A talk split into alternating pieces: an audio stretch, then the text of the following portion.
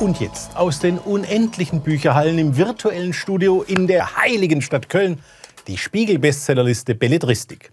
Platz 10. Wladimir Kaminer, Rotkäppchen raucht auf dem Balkon.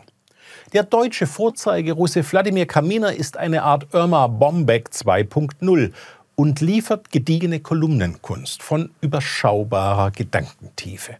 So unterhaltsam manche dieser Texte sind, so unabweislich der Eindruck, dass Kaminer niemals den im Verlauf der Lektüre immer größer werdenden Elephant in the Room thematisiert, Russland unter Putin. Aber kann man wirklich, Zitat, Privatrusse, beruflich deutscher Schriftsteller sein, wie sich Kamina im Klappentext bezeichnet, und sich um dieses Thema herummogeln?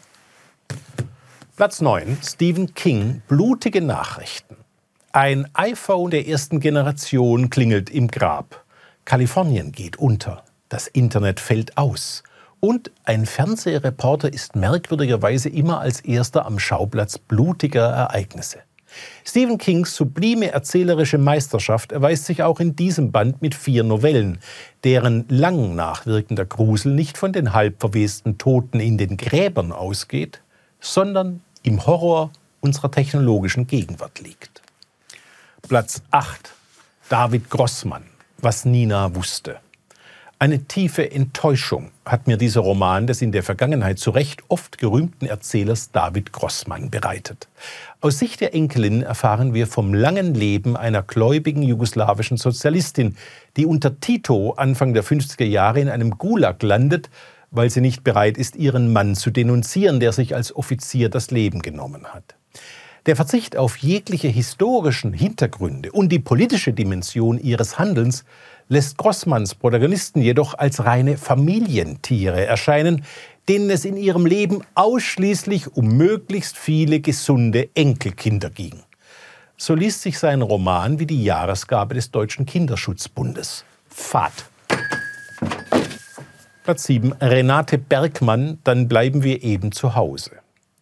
Klebrig wie Eierlikör ist diese unlustige Dönneken-Sammlung eines Mitvierzigers namens Thorsten Rode, der sich für seine schlappen Texte eine Online-Omi namens Renate Bergmann ausgedacht hat. Dieses Büchlein beweist vor allem eines. Auch Corona produziert Kitsch. Platz 6. Ursula Posnanski, Kryptos. Die Bewohner einer durch die Klimakatastrophe nahezu unbewohnbaren Erde flüchten sich in die künstlichen Computerspielwelten des Konzerns Mastermind, bis dort nicht mehr nur virtuell gestorben wird. Ursula Posnanskis Spezialität ist der literarische Weltenwechsel. Ihr neuer Jugendroman erweist sie bei aller Angelehntheit an die Matrix-Filme einmal mehr auf Höhe der Theorie der Virtualität unserer Gegenwart.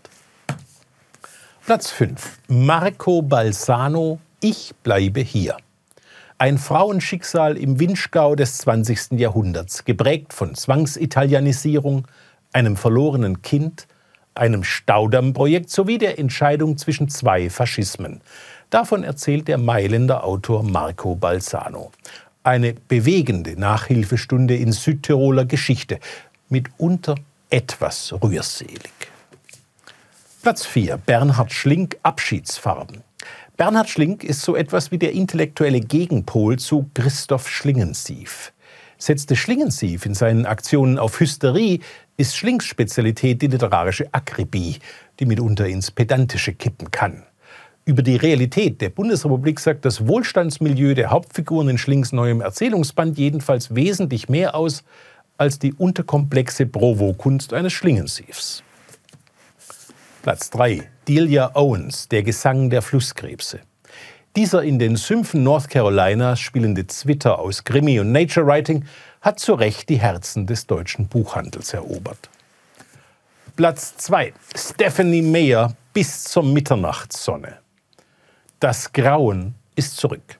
In ihrem neuen Roman erzählt Meyer denselben Plot wie aus dem ersten Schundschmöker ihrer Blutsaugersaga um Bella und Edward nur jetzt aus der Perspektive des Vampirs Edward. Die dümmste Schwarte auf einer deutschen Bestsellerliste seit langem. Niederschmetternd. Platz 1, Robert Seethaler, Der letzte Satz. Auch zwischen diesem Text und seiner Hauptfigur herrscht ein gewisses vampirhaftes Verhältnis. Für das magenkranke Mickermännlein, das da in Decken gewickelt an Deck über den Atlantik schaukelt, werden sich die wenigsten erwärmen können. Nur wer weiß, dass es sich um Gustav Mahler handeln soll, wird kurz Interesse entwickeln. Man kann über Musik nicht reden. Es gibt keine Sprache dafür, lässt Seethaler seinen Maler sagen. Gut, dass Thomas Mann das nicht gewusst hat.